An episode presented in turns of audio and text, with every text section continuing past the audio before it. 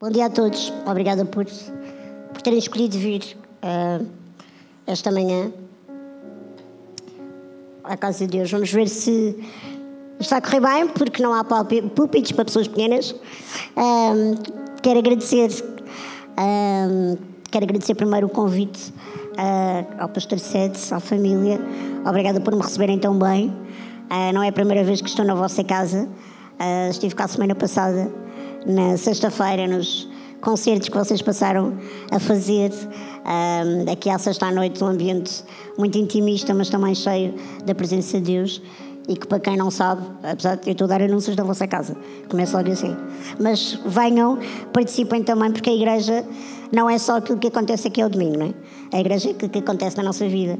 E às vezes nós negligenciamos, achamos que, ah, não vou à igreja à sexta-feira à noite, porque aquilo é um bar, vão todos ouvir música. Isso não é do Senhor. É tudo para o Senhor e do Senhor. Ah, por isso convido-vos a vir, porque ouvi dizer que quem faz a agenda é uma pessoa que percebe música.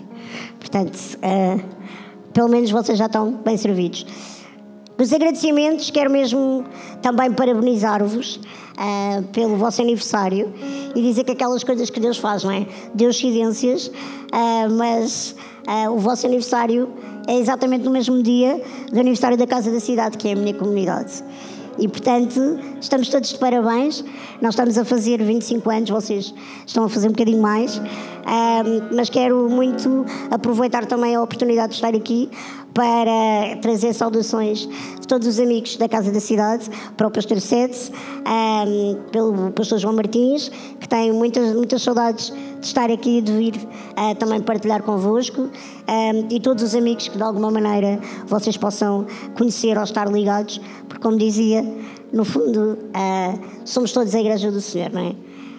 Um, para mim, estar aqui hoje é, é um desafio Uh, é um desafio grande. Vocês vão perceber que é, é praticamente uma primeira vez. Apesar de, se calhar, vocês já me conhecerem e desta coisa de pegar no microfone e nas notas e estar no palco não ser algo assim tão estranho para mim. Um, portanto, eu acho que uh, aquilo que nos torna mais humanos e ligados uns aos outros é quando nós transformamos as nossas vulnerabilidades numa plataforma para Deus usar, enquanto poder que Ele tem e não eu. Portanto, eu posso vos dizer que eu nunca fiz isto na vida. Eu nunca preguei na vida no palco de uma igreja.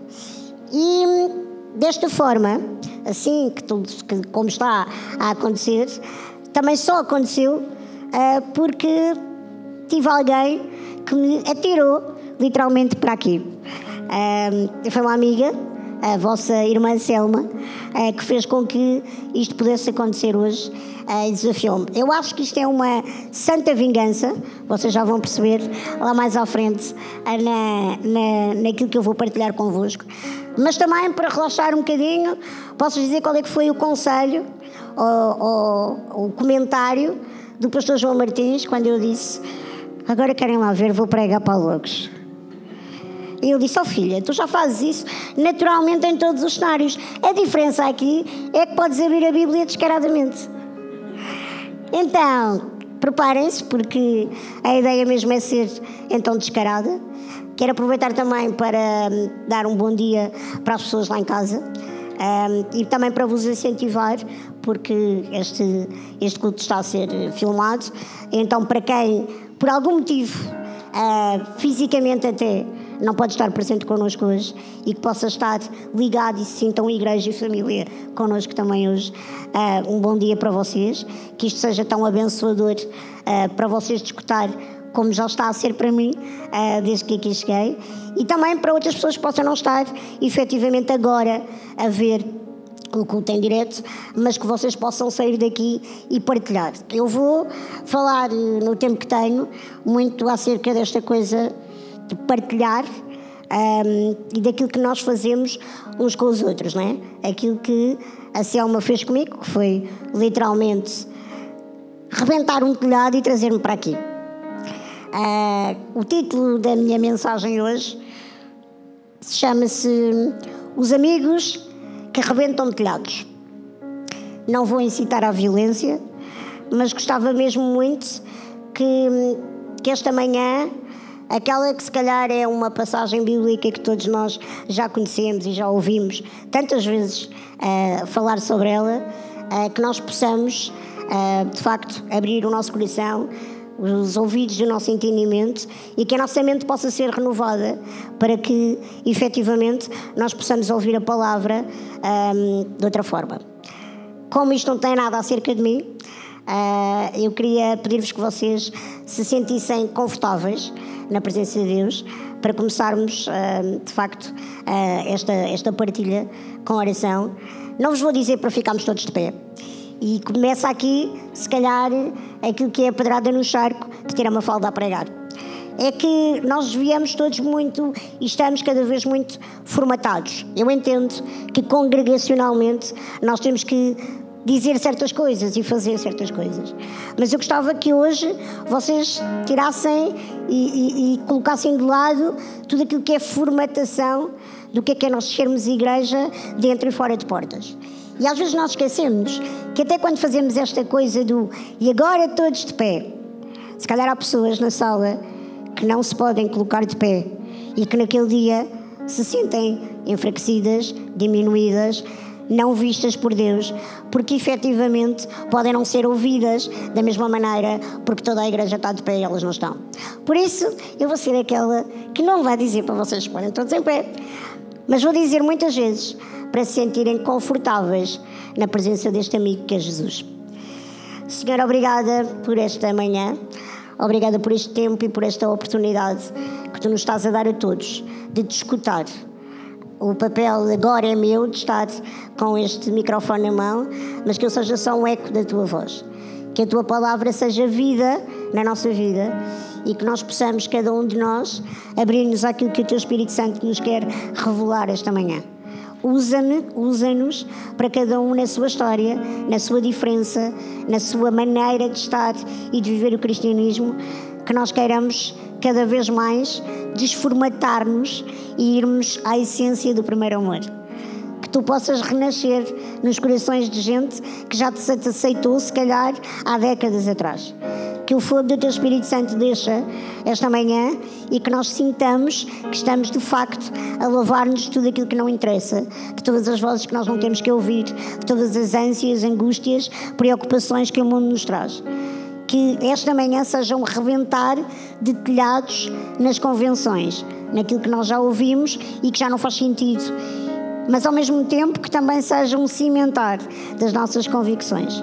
Senhor, que tu possas ser e não eu tu possas fazer com que a tua voz fale e que seja através dela que vidas sejam transformadas e curadas esta manhã. Porque, Senhor, a única coisa que nós queremos todos fazer é glorificar o Teu nome e nunca nos esquecermos que de cada oportunidade que Tu nos dás é porque tu estás, Senhor, é porque tu nos envias, é porque tu nos incitas a ir e a partir os telhados uns dos outros, para que cada vez mais nós nos aproximemos de Jesus. No nome do teu Filho, nós oramos e consagramos este tempo a ti, que é teu. No nome de Jesus. Amém. Então, vamos todos abrir as Bíblias. Também não vou ser convencional, não trouxe aquele calhamaço, porque supostamente Cada vez que uma pessoa agarra numa Bíblia, e atenção, que eu gosto muito de Bíblias uh, com papel e aquele cheiro e tudo, mas em cima de uma mesa, porque tê-la na mão, com os meus 97 centímetros de pessoa frágil, com osteogênese imperfeita, é mais ou menos como ir ao ginásio, levantar uma Bíblia, estão a perceber? Portanto, vamos dar graças a Deus pelas tecnologias e vamos todos juntos abrir em Marcos 2, e ler a partir do primeiro versículo até o 12. Portanto, este capítulo. Eu estou na, na versão, nova versão internacional, vocês sintam-se à vontade. Poucos dias depois, tendo Jesus entrado novamente em Cafarnaum, o povo ouviu falar que ele estava em casa. Então, muita gente se reuniu ali de forma que não havia lugar nem junto à porta. E ele lhes pregava a palavra. vieram alguns homens, trazendo-lhe um paralítico, carregado por quatro deles. Não podendo levá-lo até Jesus, por causa da multidão, removeram parte da cobertura do lugar onde Jesus estava e, pela abertura do teto, baixaram a maca em que estava deitado o paralítico. Vendo a fé que eles tinham, eu vou repetir, vendo a fé que eles tinham, Jesus disse ao paralítico: Filho, os seus pecados estão perdoados. Estavam ali sentados alguns mestres da lei, raciocinando em seu íntimo. Por que é que este homem fala assim? Está blasfemando. Quem pode perdoar pecados? A não ser somente Deus. Jesus percebeu logo, no seu espírito, que era isso que eles estavam a pensar e disse: Porque vocês estão remoendo nestas coisas no vosso coração? Que é mais fácil dizer ao paralítico: Os seus pecados estão perdoados? Ou levante-se, pegue na sua maca e ande. Mas para que vocês saibam que o Filho do Homem tem na terra a autoridade para perdoar pecados, disse ao paralítico: Eu digo a você, levante-se, pegue na sua maca e vá para casa. Ele se levantou, pegou a maca, saiu à vista de todos, que atónitos glorificaram a Deus, dizendo: Nunca vimos nada igual. Quantos de vocês é que já ouviram esta passagem? Podem levantar as mãos. Quantos de vocês é que já pregaram sobre ela? E aquilo que provavelmente uh, todas as pessoas sentem, não é? Cada vez que não só nesta, mas que nós somos oh, trazidos nas Escrituras um, naquilo que Jesus fez, a um milagre dos nossos olhos. Então, não só renova a nossa capacidade de entendimento e de fé de que Ele pode fazer outra vez, e Ele faz outra vez todos os dias, dois mil anos depois, de que nós temos uma responsabilidade de continuar aquilo que Ele nos pediu para fazer, mas efetivamente é aquela coisa, não é? Quando nós ouvimos as histórias, como quando estamos a contar as histórias aos nossos filhos, um, de encantar, e depois acontece uma coisa que os deixa impressionados, maravilhados. Eu não sei se quem deita os meninos à noite e conta as histórias de encantar, às vezes as histórias são um bocado chatas, não é? E já estão assim os miúdos quase a adormecer. Mas de repente acontece assim alguma coisa que nós dizemos, o um momento, uou! Então, os miúdos parece que acordam e nós pensamos, não posso contar esta história porque agora ele despertou. Mas nós queremos é que eles adormeçam. Então, o momento wow desta passagem para vocês, ainda para mais trazida por mim, que estou numa cadeira de rodas, será efetivamente esta coisa do milagre. É? Jesus levantou o paralítico e colocou o paralítico a andar. Então, isto é quase um paradoxo, não é? Porque, efetivamente, é olhar para esta, para esta passagem e confiar nesta coisa de que alguém que efetivamente está paralisado, o desejo do seu coração é andar. Só que nós, às vezes, por culpa destas formatações, esquecemos que não tem que ser sempre assim. Este, esta minha partilha convosco começou com o vídeo e eu começo por, mais uma vez, partilhar com vocês o que acontece na vida da Mafalda fora da igreja, seja da minha ou de qualquer outra. Este vídeo que vocês viram, que nos relembra a todos a nossa identidade, porque é o Salmo 139, adaptado com outra voz narrativa, é aquele salmo que nos diz, efetivamente, Porquê? Para quê? Com que intuito é que Deus nos criou? O Deus Pai Criador que nos fez, à sua imagem e semelhança, fez-nos daquela maneira. Aquela não é a biografia da Mafalda, podia ser a biografia de qualquer um de vocês. Então, há um paradoxo.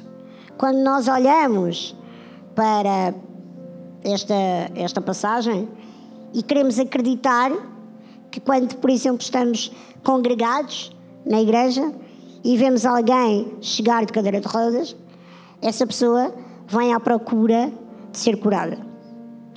Errado. Essa pessoa quer o mesmo que vocês todos: um encontro com Jesus. Essa pessoa quer chegar e viver mais perto dele. E no seu íntimo, ela quer estar com ele, como qualquer um de nós. Porque se calhar nós também vimos todos à procura de outro tipo de curas, porque estamos paralisados de outra forma que não tem nada a ver com o nosso corpo ou com uma cadeira de rodas. Então, eu hoje não venho falar de mim, do que é que eu quero nesta perspectiva de uh, ser curada ou como que isso tem que ser algo que está agregado a mim e que me define. Não tem. E a minha história começa exatamente aqui. É que este vídeo que vocês viram é o vídeo que eu levo para todos os cenários que me dão o microfone. Este vídeo passa nas minhas formações, por mais corporativas que sejam, em empresas, em escolas, em conferências, em todos os cenários. Porque não há uma falta sem Deus. Porque este vídeo explica e me demonstra identidade. Mas este vídeo também me relembra uma coisa: que nesta coisa dos amigos que arrebentam os telhados, nós precisamos todos de amigos que nos relembrem a nossa identidade. A voz dos amigos que nunca nos, nunca nos deixam esquecer quem efetivamente nós somos. E eu acho que hoje, sem uma grande contagem, uh, mais uma vez, sem fazer nada por isso, eu trouxe quatro amigos. Quer dizer, dois já cá estavam: o António e a Selma. Eu trouxe o Rui, que está no piano, trouxe a Raquel, que há de subir outra vez.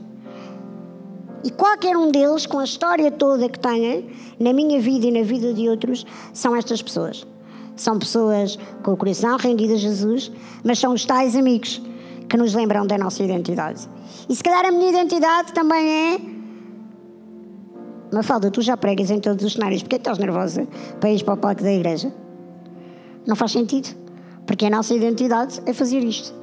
Só que nós estamos formatados com medo dos palcos. A sociedade toda, a nossa escola, o nosso bairro, a reunião de condomínio. Quem é que gosta de reuniões de condomínio? É, pode ser igreja, é um palco, é uma oportunidade para nós proclamarmos quem nós somos em Deus. E muitas vezes aquilo que acontece é que nós ficamos paralisados. Então o que é que nós precisamos? De amigos. Nós precisamos de amigos que partam o telhado, que rebentem o telhado e que nos levem a chegar cada vez mais perto de Jesus. Eu queria só, para vocês não acharem mesmo que, que eu estou aqui a incitar à violência, a trazer assim um bocadinho de cultura geral. Quando nós falamos nesta coisa de remover o telhado pela abertura, a verdade é que o texto bíblico reflete as técnicas de construção das casas da Galileia naquela altura. Um, e acontece que a casa tem uma escadaria exterior, certo? Que conduzia o telhado, onde havia um terraço e esse terraço normalmente ou geralmente era plano. Um, esse telhado tem vigas de madeira cobertas com galhos, palha e que são misturados com barro. Como se fossem, no fundo, telhas, não são as nossas telhas é? para vocês não acharem que esta coisa de sermos todos o amigo que nos leva ao Jesus é amanhã irmos para o ginásio porque vamos andar todos a partir telhas, literalmente. A coisa da autoajuda é que costuma partir telhas, não é? Mas não vamos por aí, está bem? A nossa ajuda não é auto, mas é a ajuda do Senhor. E é por isso um, que tirando né, esta, esta abertura e descoberto isto daquela, daquela, daquelas casas da altura, então há uma, há uma forma mais fácil é, de, de chegar e de abrir o tal, o tal teto. É muito engraçado que nós ouvíamos hoje é, o grupo louvor cantar, abram as janelas para deixar entrar a luz. Então, eu quero que vocês uh, façam este exercício quase visual comigo. Quem já viu também até séries ou filmes da época de Jesus e viu esta cena dramatizada, consegue imaginar o cenário de uh, Jesus a ensinar, a partilhar, e de repente há qualquer coisa que acontece no teto, toda a gente olha para cima e há uma luz que vem de cima. A luz não é porque o que vai descer é altamente divino, porque o divino já estava em casa, mas é porque houve uma abertura no teto. Então, efetivamente, quando isso acontece, quando o telhado é arrebentado, há uma luz que vem de cima. Porque tem, tem que existir essa, essa abertura e esse fecho de luz. Mas o mais engraçado, e agora vou ser literal nas palavras, é que aquilo que acontece é um paralítico descer numa maca. Então, isto quer dizer que para nós chegarmos mais íntimo de Deus, nós não podemos viver à superfície, mas nós temos que ir às profundezas. E quando nós descemos, nós não estamos, se calhar, a diminuir-nos, nós não estamos a enfraquecer-nos, nós não estamos a afastar-nos do nosso propósito. Pelo contrário, a diferença de nós não queremos viver uma vida com Deus à superfície é quando nós queremos descer às profundezas. Porque é nas profundezas que a nossa ligação é mais íntima com Ele. Aquilo que nós às vezes nos esquecemos quando olhamos para esta passagem foram as dificuldades foram. Eu nem imagino um cenário. Quer dizer, eu imagino mais ou menos, porque já me aconteceu estar no cenário de um concerto. Um concerto, quer dizer, da Selma não, porque normalmente, como eu sou amiga, tenho lugar VIP logo à, à entrada e não tenho que me estressar com isso. Mas a verdade, muitas vezes, é que, imagina, não é? Eu chego a um sítio que está cheio, com uma multidão enorme. Aliás, eu costumo brincar a dizer quando está mesmo muito cheio, eu não vejo nada, só vejo é rabos. Literalmente assim à minha frente, não é? Porque estão aqui, à minha frente. E o que acontece nessa altura é quando eu quero mesmo chegar à frente, quando eu quero mesmo participar, poder ver alguma coisa, chegar mais perto do que está a acontecer num palco, eu já eu lembro-me de ter amigos que levam a cadeira, levam uma falda, levam tudo e mais alguma coisa e pisam pés das outras pessoas, abrem corredores, furam para me fazer chegar aonde eu não posso ir. Então, olhar para este tipo de amigos é não nos esquecermos que sermos ou, ou, ou, para fazermos isto, não é uma coisa que se faça de ânimo leve.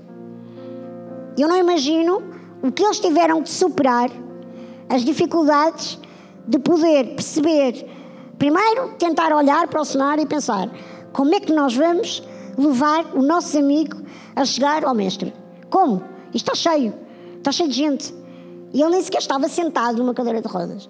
Isto só para vos dar um, uma, uma noção daquilo que existia quando falamos de catra ou de maca. esta pessoa, o paralítico, segundo o texto bíblico, ele devia ser mesmo tetraplégico. E como devem imaginar, naquela altura não existiam cadeirinhas de rodas elétricas.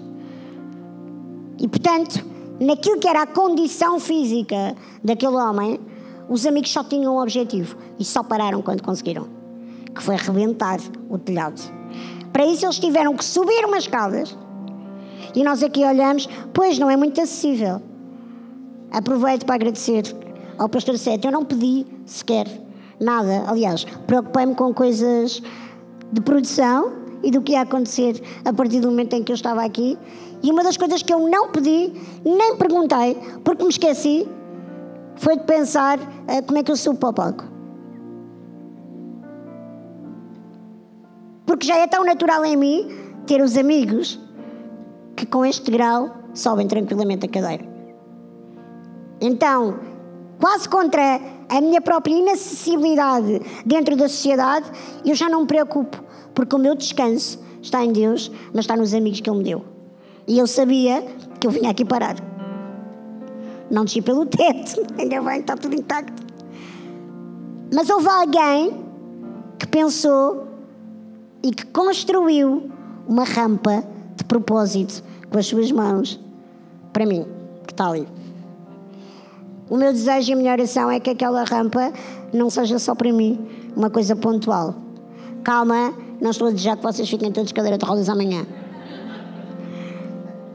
Mas que a rampa simbolize que esta é uma família e uma casa que recebe e que acolhe toda a gente. E que se calhar, na próxima vez que um de vocês quiser convidar um amigo para vir à igreja e pensa, ah, se calhar, pois temos ali um monte de cargas que eu não queria subir, mas também, graças a Deus, correu tudo bem. E a igreja é acessível.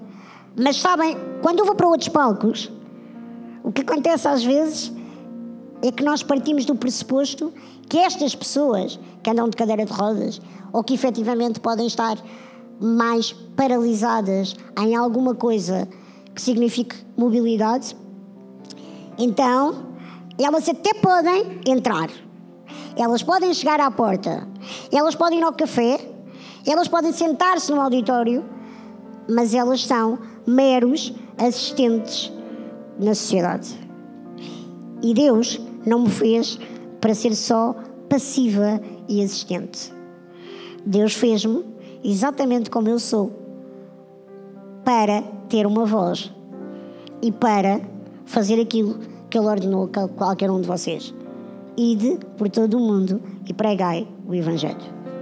Por isso, os palcos têm que ter rampas. Por isso, se calhar alguém vai, alguém que tem aqui uma startup vai criar púlpitos para gente pequena. Estou a dar ideias. Também não quero créditos. O que eu quero aqui, lembrar-vos, e eu sei que isto pode chocar, porque não é normal, é que a minha identidade não está nesta procura desmedida pela cura. A minha identidade não está em viver à espera de ser efetivamente curada fisicamente, mas em querer viver de forma a que os outros vejam o que Deus pode fazer através de mim.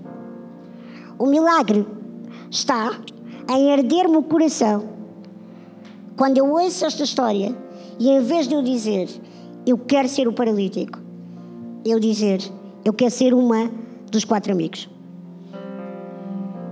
Eu quero ser aquela que rebenta os telhados. Porque a maior benção da minha vida até hoje, desde que eu aceitei Jesus, é efetivamente estar rodeada de amigos que me levam continuamente para mais perto dele. E é só nele, é mesmo só nele, que há liberdade. A liberdade que a sociedade hoje nos fala, esta coisa de podermos todos fazer o que nos apetece. Se calhar no vosso caso é levantar-se, esticar as pernas, dar uma corridinha de manhã, ir para a praia, sentir a, a areia molhada nos pés. Eu não posso fazer nada disso. Mas isso não me torna menos livre na presença de Deus. Mesmo que eu não me ponha em pé, mesmo que eu não me ponha de joelhos, há muitas formas de nós prostrarmos o nosso coração sem ser fisicamente. E aqui não querendo que vocês mudem a vossa perspectiva à minha imagem, é desformatar-vos para aceitarem e acolherem formas diferentes de estar em igreja, de viver igreja, de louvar a Deus em igreja, porque efetivamente nós precisamos de proclamar o Evangelho a todas as pessoas. E todas as pessoas, quando estão no nosso meio, nós temos sempre aquela preocupação, não é? Não vamos falar evangeliquez. E a verdade é que nós para esquecemos que sermos os tais amigos que rebentam telhados não é só chegar lá e fazer o estardalhaço. E nós às vezes achamos que é isso. O primeiro amigo que se calhar arrebentou o telhado por mim foi na faculdade, quando eu tinha 18 anos, e me falou pela primeira vez Jesus. E a primeira vez que eu ouvi falar de Jesus foi a conversa mais banal quase ridícula que podia acontecer num bar de uma faculdade. Eu estava a comer um cachorro quente e me engasgando. Porque aquele amigo começou com uma conversa assim, sabem, hum, daquelas coisas que não vão levar a lado nenhum. Primeiro era a pessoa mais improvável daquela manhã que me pudesse, que pudesse só verbalizar a palavra de Deus à minha frente. Eu nasci num lar cristão, católico, como a maioria dos portugueses.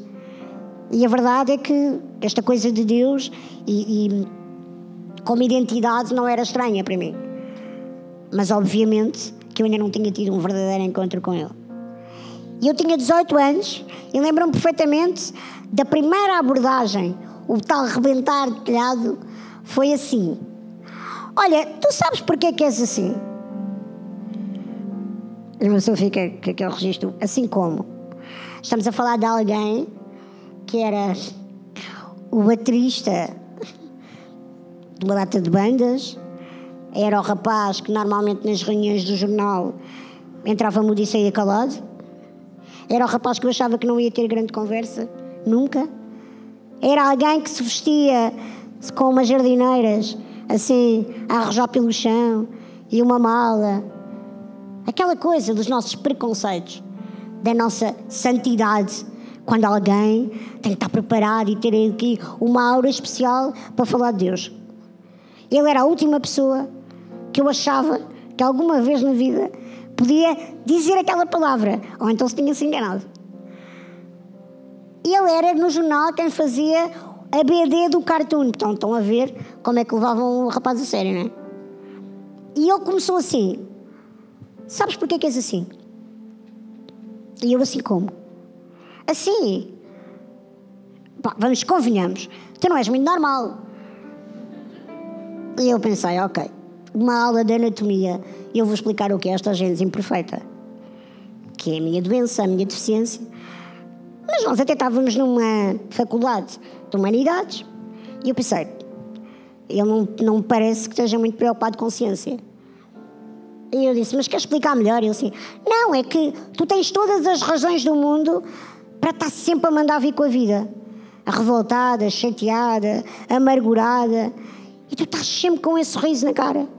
Tu estás sempre alegre para se ganhar esta lotaria. Todos os dias. Então, eu queria saber o que é que tu fazes. Ou, quer dizer, tu tens noção? E eu, sei lá, se calhar. Ah, aquela conversa não, aos 18 anos. Nunca pensei muito nisso.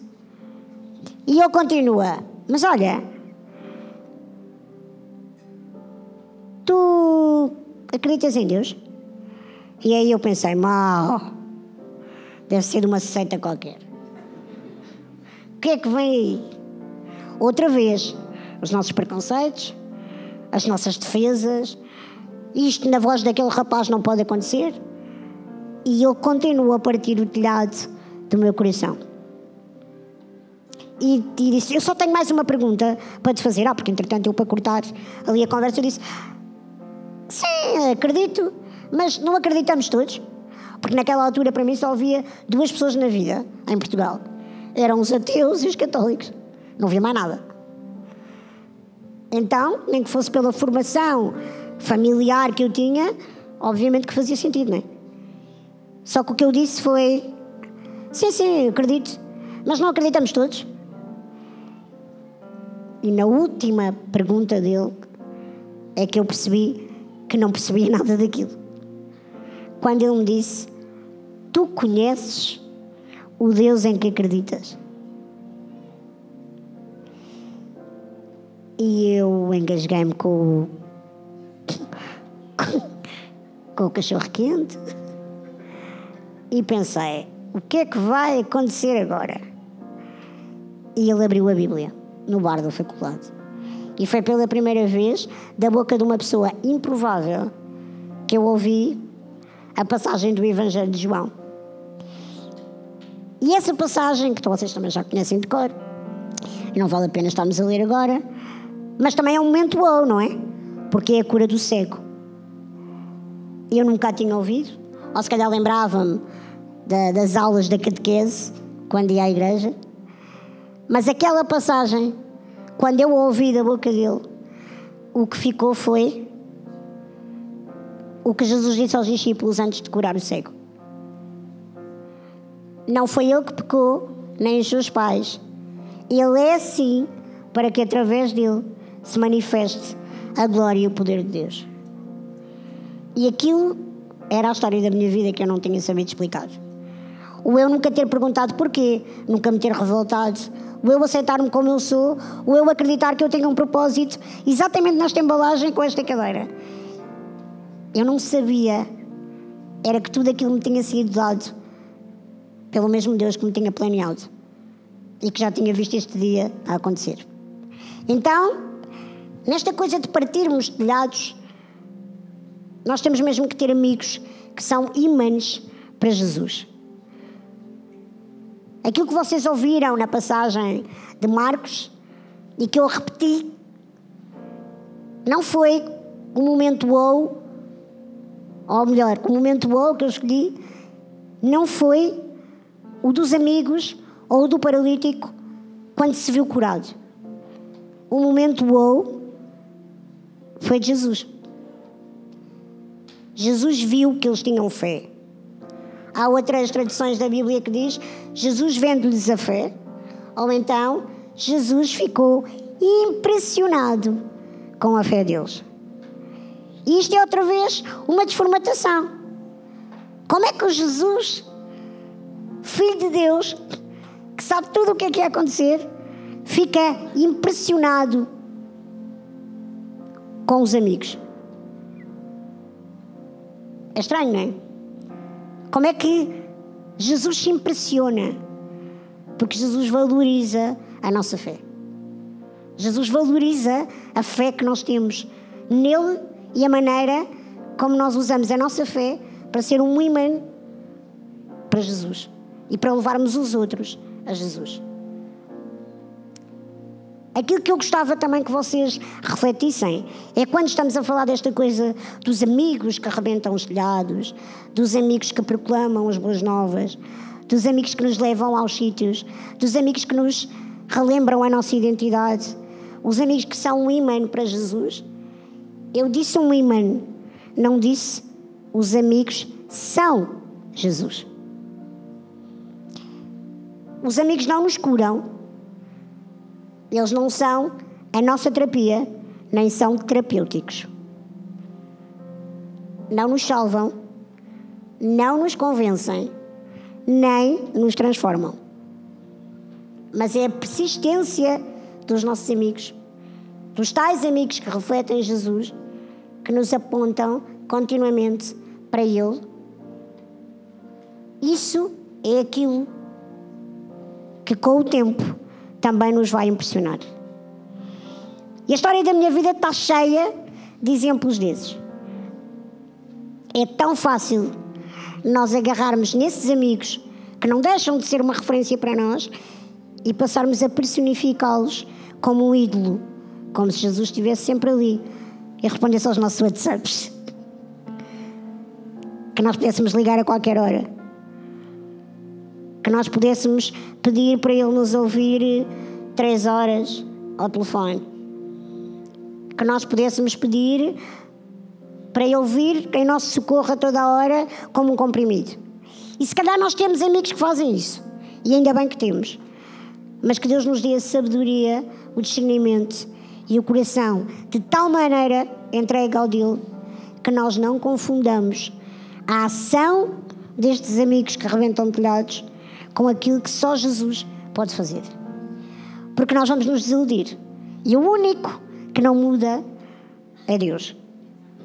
O amor dele é imutável e dura para sempre. É ontem, hoje e amanhã. Então, se nós olharmos para esta perspectiva toda, também impressionados com a fé dos nossos amigos, ela só nos pode levar a imitá-la. A fé, não é eles. E nós estamos numa sociedade em que esta coisa da comparação das redes sociais, do queremos ser iguais aos outros, às vezes até tenho a certeza que se calhar secretamente eu tenho há pessoas que sentem Por exemplo, um chamado, que é uma coisa que eu não tenho. Quer dizer, a partir de hoje já não digo nada. Para pregar. E se calhar vem aqui o pastor Sete, todas as semanas, e depois vão para casa e diz: Eu quero pregar como ele. E depois vão para casa e vão ouvir as pregações. E vão aprender os jeitos que ele faz, as coisas que ele diz.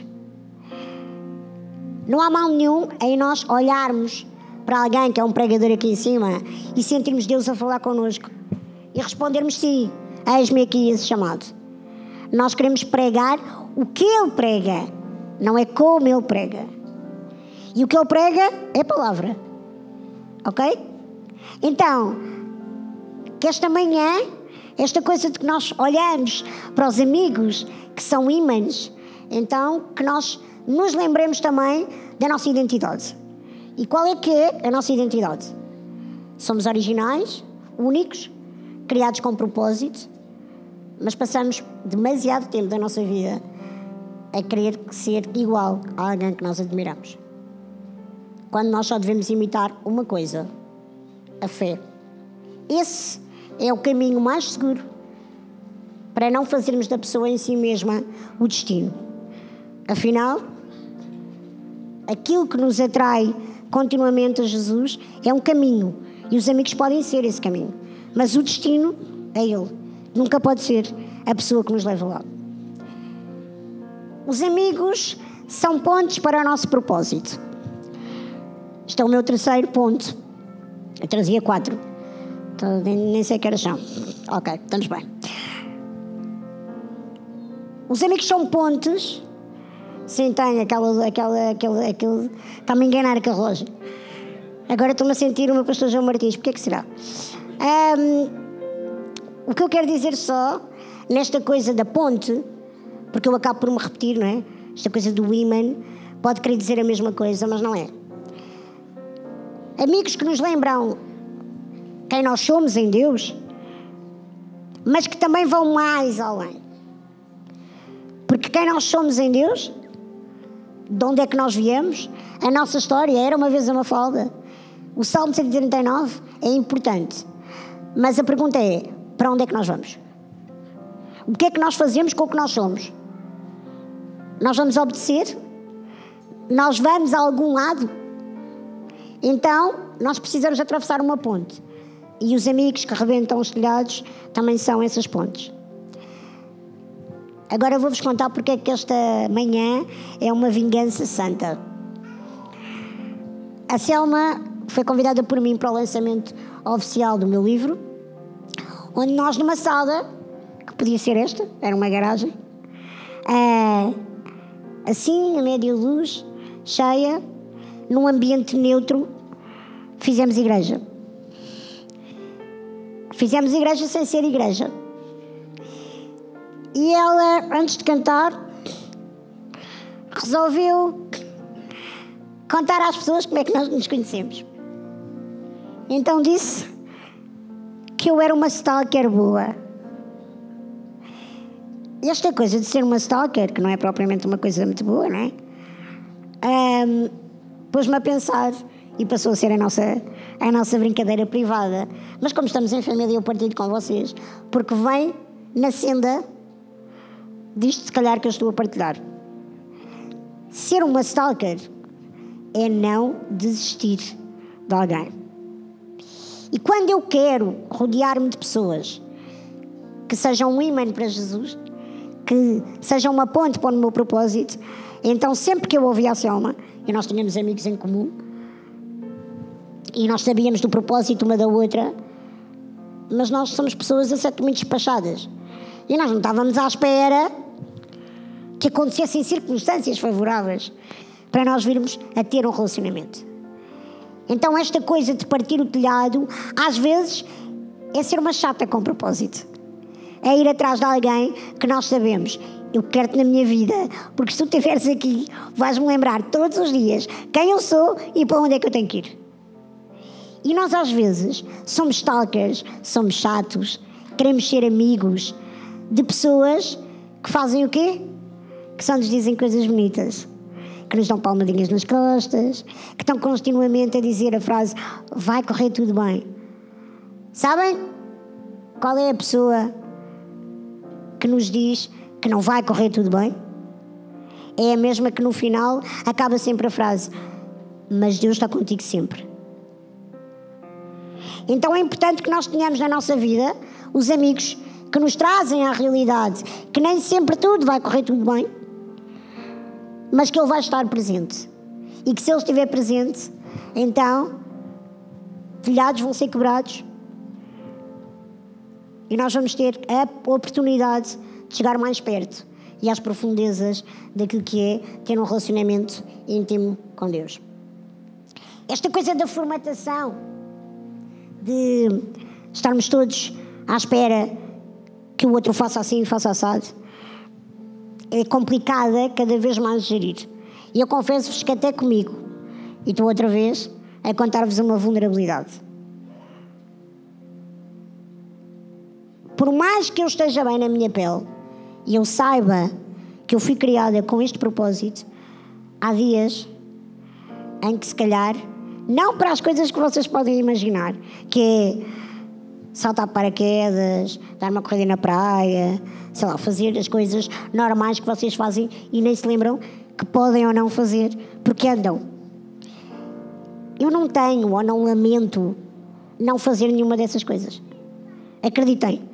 Estou mesmo a ser honesta. Mas às vezes lamento não poder fazer outras que nada têm a ver com as coisas que as pessoas querem fazer. E vou-vos dar um exemplo. Houve uma vez que eu estava na celebração da casa e nesse dia eu sabia que o meu pastor estava a passar por uma coisa complicada, um desafio. E eu sabia que naquele dia estava-lhe a custar muito ter que pregar. E no final da pregação, aquela sensação que nos dá, né, de termos esta liberdade de movimento em Deus. Nós somos incitados a isso. Um, e quantas vezes é que a igreja, congregacionalmente, nós fazemos esta coisa do vai ter com alguém, ora por alguém, vai ter com a tua irmã, dá um beijinho à pessoa que está ao teu lado. Posso fazer uma lista das coisas que nós incentivamos os outros a fazer. E, não, e, é importante que continuemos a fazer, porque há aquelas pessoas que efetivamente são tímidas e que precisam quase daquele empurrãozinho para fazer qualquer coisa, ou para pensarem, ou porque também se calhar têm os preconceitos de que na igreja eu tenho que estar muito quietinho e não posso abrir os braços e cantar e dançar e mandar-me para o chão. E na liberdade que nós temos em Deus, de o adorar e de o louvar, podemos fazer tudo. Portanto, quando eu estou a falar destas coisas específicas, do movimento na sala, naquele dia, quando ele desceu, se eu andasse, eu tinha ido ter com ele e orado por ele. Só que eu não podia fazer isso. Então eu comecei a orar para que alguém fizesse isso. Para que, Deus, para que Deus contendesse com alguém naquela sala que, mesmo que não soubesse o que estava a acontecer, tivesse uma necessidade profunda de sair do lugar dela e de ir orar por ele. E isso aconteceu cinco segundos depois. E eu podia ter ficado assim. Mas eu acho importante nós verbalizarmos com as pessoas com quem nós estamos à volta aquilo que Deus faz. Eu não fiz nada, Deus fez. Então, nessa tarde, nós trocámos mensagens, eu contei-lhe o que é que tinha acontecido. E a mensagem que ele me mandou foi esta: Acabaste de te levantar, de andar, uma vez mais, na minha direção, na minha direção para me servir e para me abençoar. E nós, às vezes, não percebemos que estamos paralisados e não fazemos isso quando o Espírito Santo nos está a pedir porque dizemos, agora vou ali, agora estou aqui, agora a outra pessoa vai achar que eu estou maluca, agora vou lá orar por ela, agora vou falar com ela. Eu nem nunca a vi na vida. Nós, que podemos andar, ou vocês, autoparalisam-se continuamente com coisas que não vêm de Deus, com coisas que temos na nossa cabeça e que efetivamente nos impedem de fazer aquilo que Deus nos está a pedir para fazer. Então, quando nós olhamos para esta perspectiva daquilo que nós temos para dar aos outros, naquilo que é o sermos os amigos que partem os telhados, nunca se esqueçam mesmo que nós precisamos de trabalhar cada vez mais esta intencionalidade de partirmos pedra, telhado e desbloquear tantas coisas que não têm nada a ver com as nossas pernas. Não tem mesmo. Quantas vezes é que a nossa cabeça bloqueia de tal maneira que nós não conseguimos sair da nossa, do nosso sítio e não se passa nada. Nós não estamos paralisados, nós não temos dores nas pernas, mas a nossa cabeça manda muito mais do que aquilo que nós às vezes queríamos. Então, aquilo que nós temos que fazer é pedir continuamente ao Senhor que desbloqueie a nossa cabeça e o nosso coração, rendermos completamente a Ele, para que as nossas pernas não sejam um impedimento para quem as pode usar e que esse movimento, feito de tantas formas, aconteça sempre. Porque no final, nós não nos podemos esquecer que os amigos nunca se cansam. E eu percebo, para vocês que andam às vezes estão um bocado cansados das pernas, não é? Confessem. Às vezes quando vem uma cadeirinha, depois de uma data de horas, pensa, ai que bom. Não é? Aliás, eu, eu confesso, esqueci. Quando eu sinto que já estou a demorar muito tempo, eu tenho só pena de vocês que já precisam de esticar as costas e as pernas. Eu estou bem, eu estou sempre assim. Por isso, quando eu digo que nós precisamos de amigos que não se cansam. São os amigos chatos, com propósito. São os stalkers que não nos abandonam e que querem beber mais da nossa fé e que querem ser contagiados pela maneira como nós nos ligamos a Jesus, que nos querem imitar a fé. E e hoje vai acontecer outra coisa e outra partilha que eu achei que nunca ia acontecer, ou que nunca ia acontecer num palco destes. Há cerca de uns três anos, mais ou menos, uh, pós-pandemia, ou ali na altura entre uma e outra, aconteceu uma coisa que é comum uh, à minha doença eu parti uma perna. Pela última vez. Quer dizer, a última vez, para já. Espero que seja a última. Mas estamos a falar de alguém que está nesta cadeira, porque efetivamente é frágil uh, e, e, é portadora de uma deficiência uh, que significa falta de cálcio nos ossos. Então, toda a minha fragilidade física não é estar paralisada, porque eu consigo sair da cadeira, mexer-me, fazer tudo aquilo que se calhar um paraplégico não faz, ou um tetraplégico. Mas a fragilidade dos meus ossos impede-me não só um, de andar, como me deu a benção de calçar o 27 aos 40 anos. E de, ser este, e de ter este tamanho.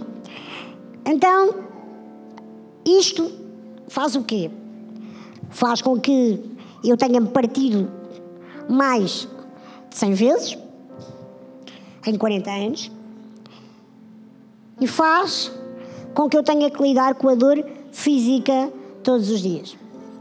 Este tempo que vocês e que todos estamos a, a atravessar agora lembra-me continuamente a cada dor de umidade a dor de uma fratura qualquer. E hoje hum, eu estava aqui e senti assim uma dor fininha na perna, exatamente na última cicatriz da última vez que a parti. E ela lembrou-me, não o que aconteceu, não a, a dureza do que aconteceu, mas lembrou-me mais uma vez da importância de nós termos os tais amigos que não se cansam de nos levar continuamente a Jesus. Mas também podem ser os, os mesmos amigos que não só rebentam telhados, como se espatifam pela escada abaixo que é a cadeira de rodas. E foi o caso. Nós estávamos de férias e eu estava a ser empurrada por um amigo, que é a pessoa que mais horas tem a seguir ao meu pai de conduzir a cadeira de rodas. Aconteceu. Um pé mal posto, a descermos as escadas com a cadeira. O pé escapou, não vimos que ainda faltava um degrau e eu fui cuspida da cadeira. Aquilo, aos olhos humanos, podia parecer eh, uma irresponsabilidade. Porque eu não tinha cinto e devia ter.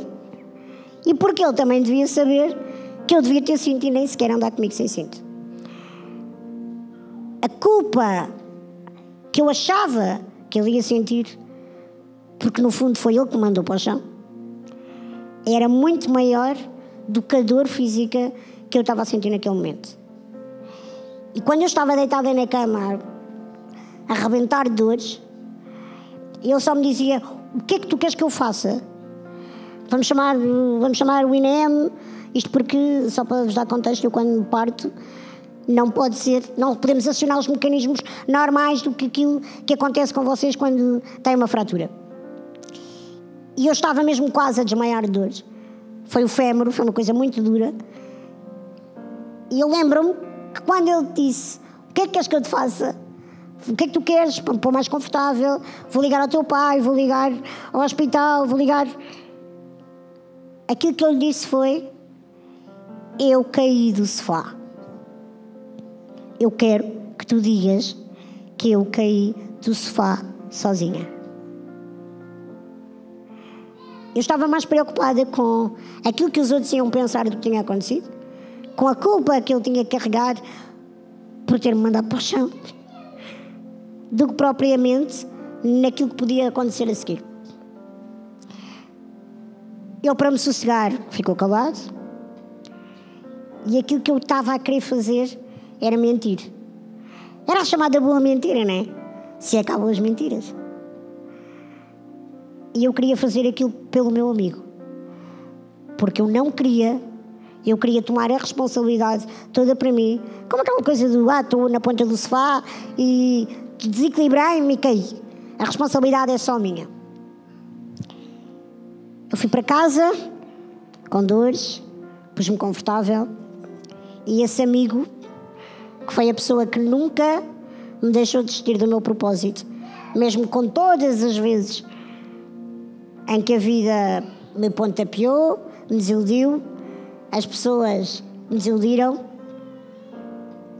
Mas a verdade é que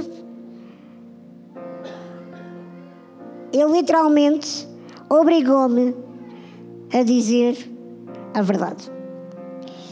E uma das coisas que eu nunca mais me vou esquecer, perante tudo aquilo, foi: eu não posso deixar que, com a melhor intenção do mundo, tu alguma vez estejas num palco e te lembras de contar esta história e vais dizer que é isto do sofá.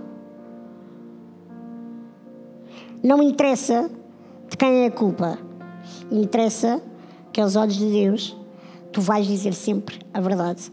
Doa quem doer, quem entenda ou quem entender, porque eu e tu sabemos o que é que aconteceu.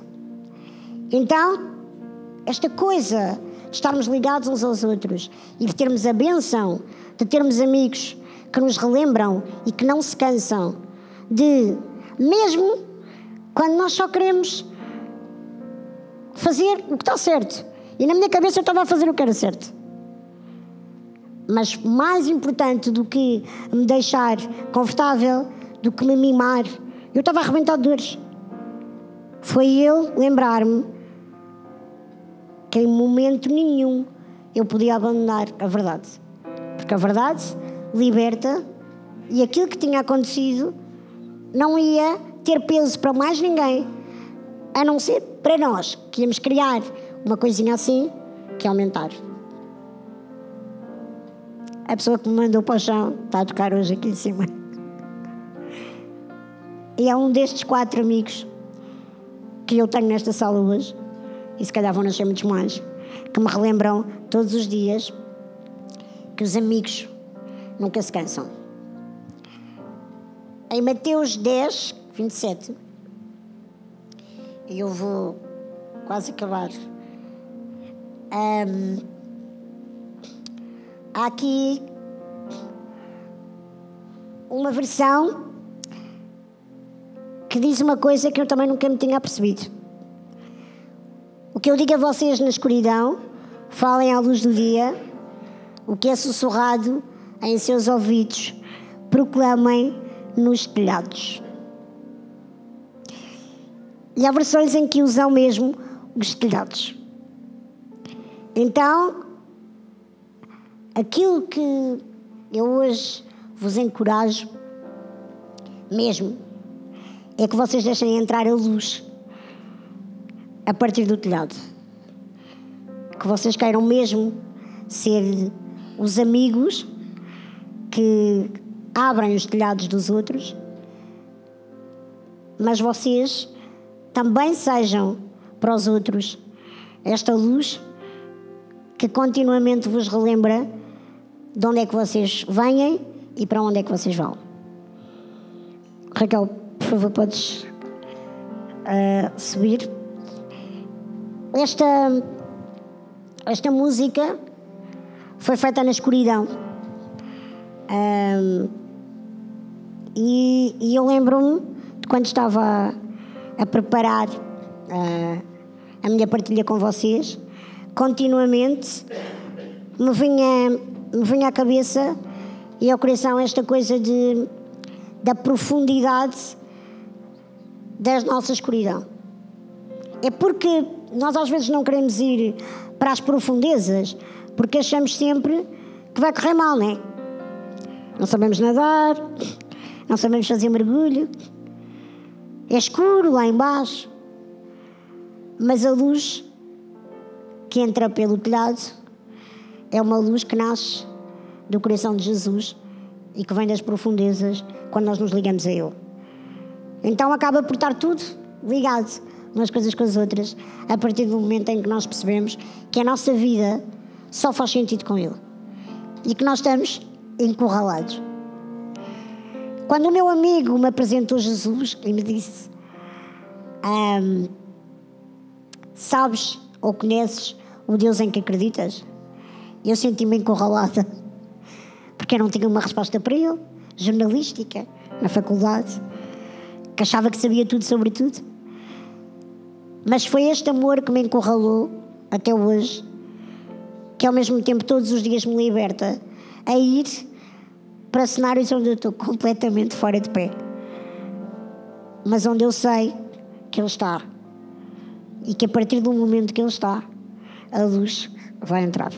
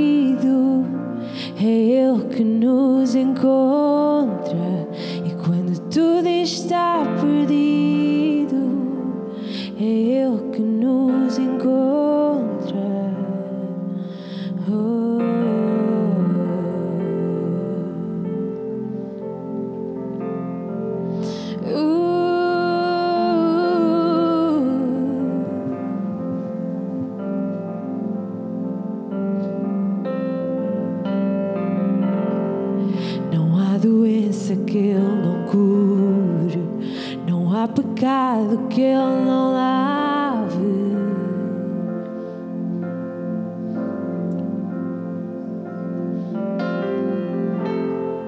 É o seu sangue que redime, aos pés da cruz encontrei vida.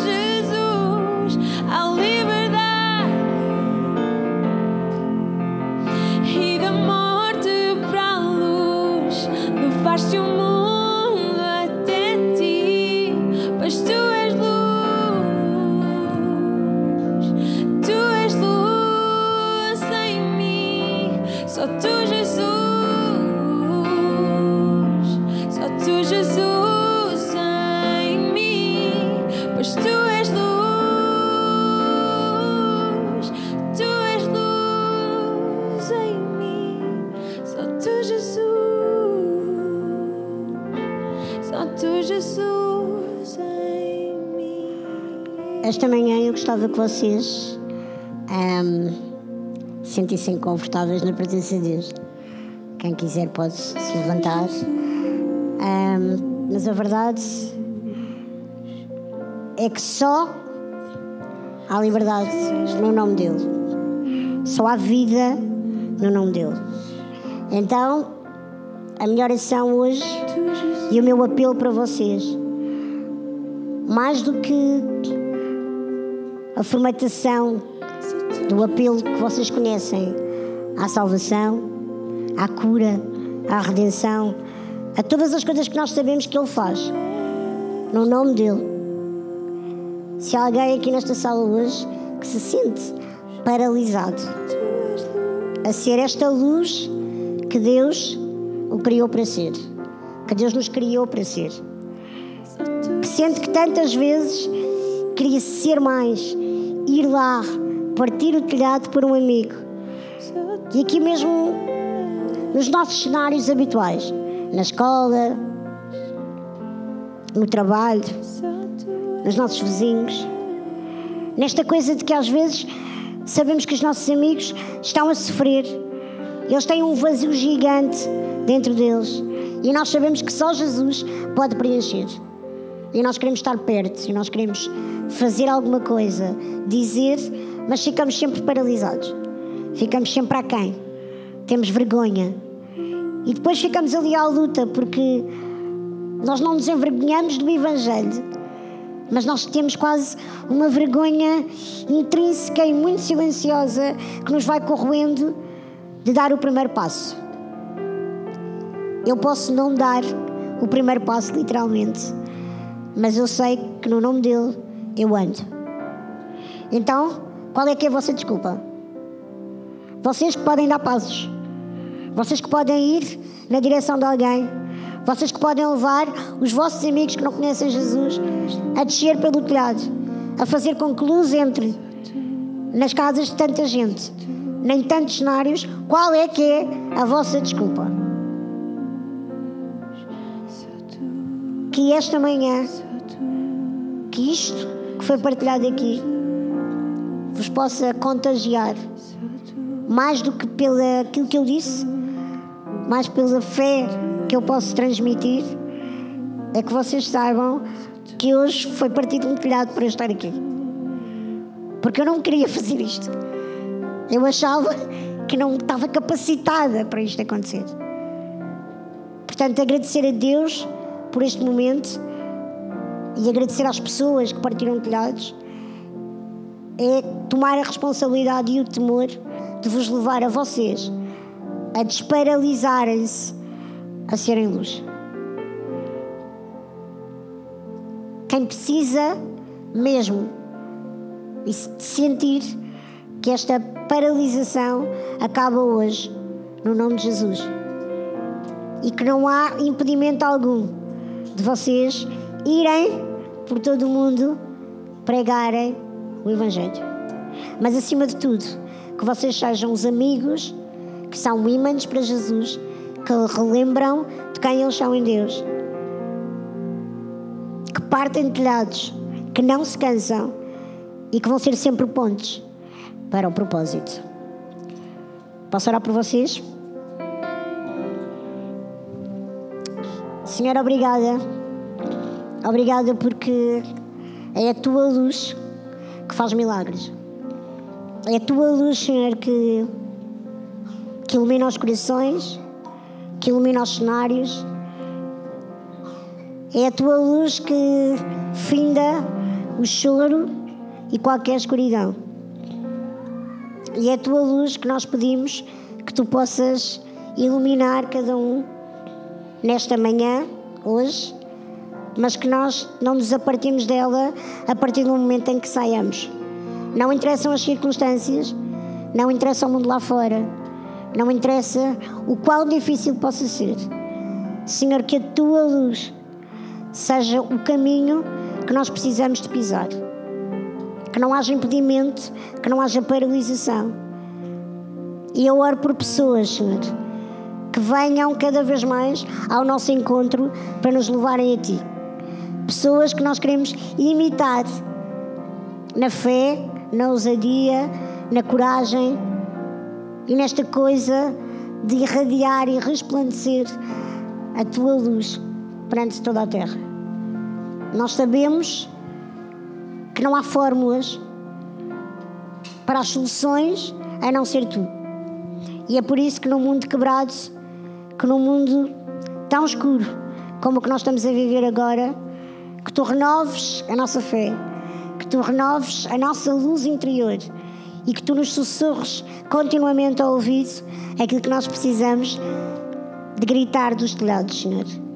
Ajuda-nos a ir para os telhados que ainda precisam de ti e a fazer descer aqueles que precisam que tu desparalises a mente e o coração.